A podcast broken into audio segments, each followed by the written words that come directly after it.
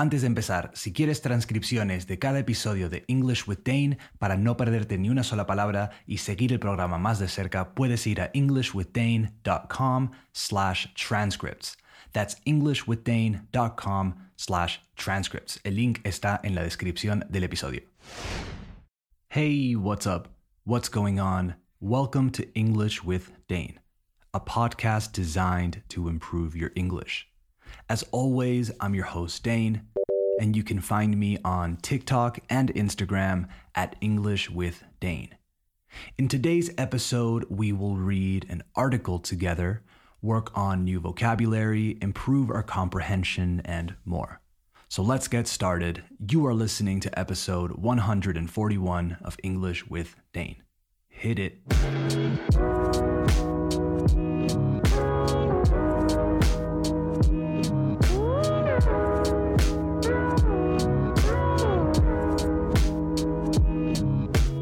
Okay, we have officially started the show, so let's talk about this article for a second. I came across or found this article on CNN.com in the health section, and I thought it was an interesting read. I hope you find it to be interesting too. The article is called What Music Reveals About Our Minds. What we'll do, lo que haremos, what we'll do is read it together, highlight some tricky language, and make sure we understand it in its entirety. We'll then do a little vocabulary recap at the end to make sure you don't forget. The link to the article is in the description of the episode, and if you are subscribed to the listener list, you will have received, habrás recibido, you will have received the transcript in your inbox already. So let's go what music reveals about our brains, how listening to music helps your brain. Music is a powerful tool to access information about ourselves. Two recent studies are offering new insight into how our favorite tunes are linked to memories and our personalities, and how those connections can make lives better. Ojo a esa pronunciación de linked, nada de linked. It's a KT sound, linked. Let's continue. Hearing a favorite, familiar, or throwback song can instantly transport you to another moment of your life, bringing back details in startling clarity. And it's not just a fanciful feeling, there's science behind how our minds connect music with memory.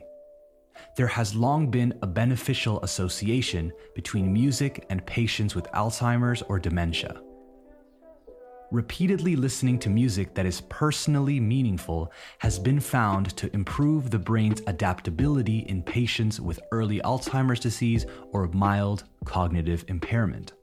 Mild means moderate, by the way.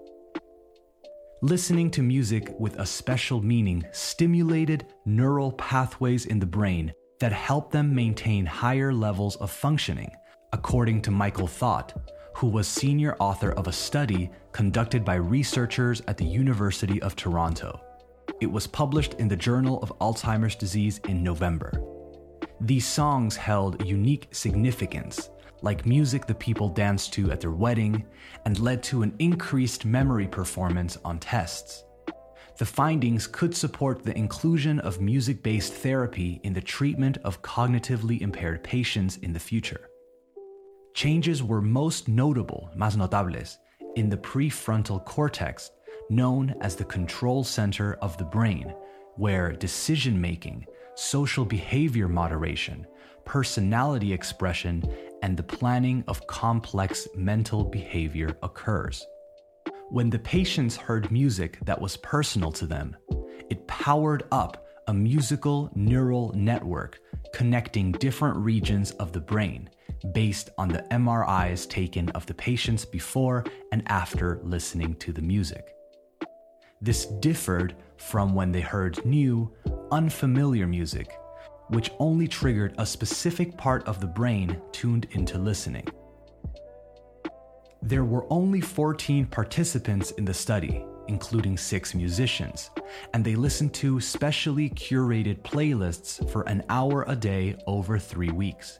But these participants are the same ones from an earlier study that identified the neural mechanisms for preserving music related memories in those experiencing early cognitive decline.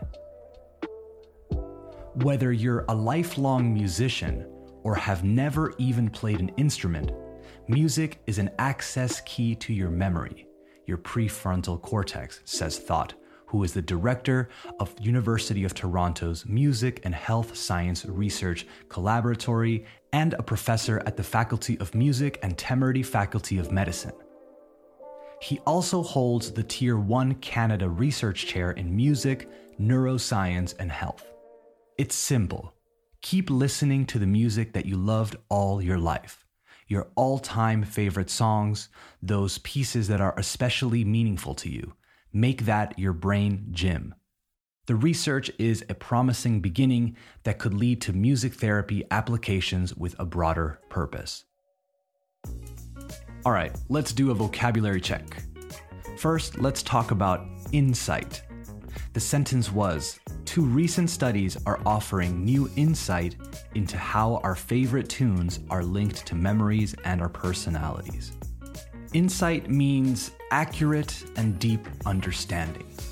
So, if something offers new insight, it offers us a new, deep look at something.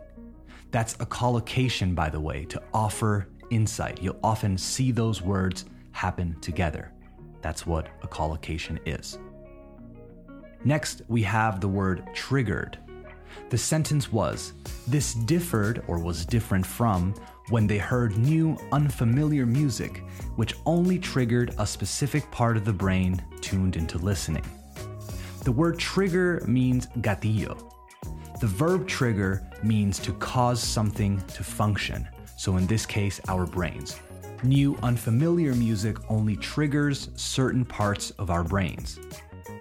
Now, let's talk about two words that you maybe haven't heard before startling as in startling clarity, and fanciful, as in a fanciful feeling. Startling is an adjective that means very surprising or remarkable. The verb to startle means to surprise or to frighten too.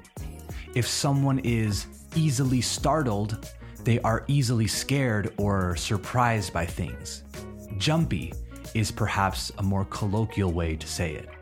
So the article mentions that listening to a familiar song can, quote, transport you to another moment of your life, bringing back details in startling clarity. So it's very surprising or remarkable how vivid the details are. The other word in this section was fanciful. It's not a word that is used that commonly, but it means over imaginative or unrealistic.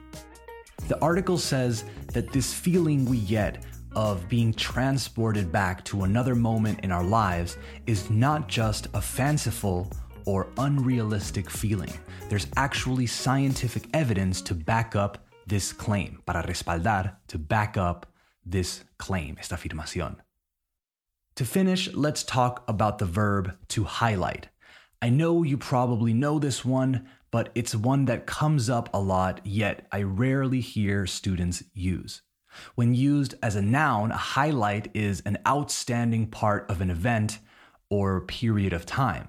If you miss your favorite team's basketball game or football match, you watch the highlights later to see what happened. When used as a verb, it means destacar. You highlight something you want to draw special attention to. This one is useful when giving presentations at work, for example. It's super common to say something like, I'd like to highlight the figures from last quarter, or something like that. You know what I mean. Everything you need to accent and highlight your changing look. All right, that's it for this episode of English with Dane. Thank you for listening. I hope you enjoyed the show. And more importantly, I hope you learned something. Please give the show five stars on Spotify Apple Podcasts, or wherever you listen. And don't forget to share it with your friends, coworkers, neighbors, or whoever you think would enjoy it. English with Dane on TikTok and Instagram for quizzes and random videos, and EnglishWithDane.com for transcripts to improve even faster. All right, talk soon. Bye bye.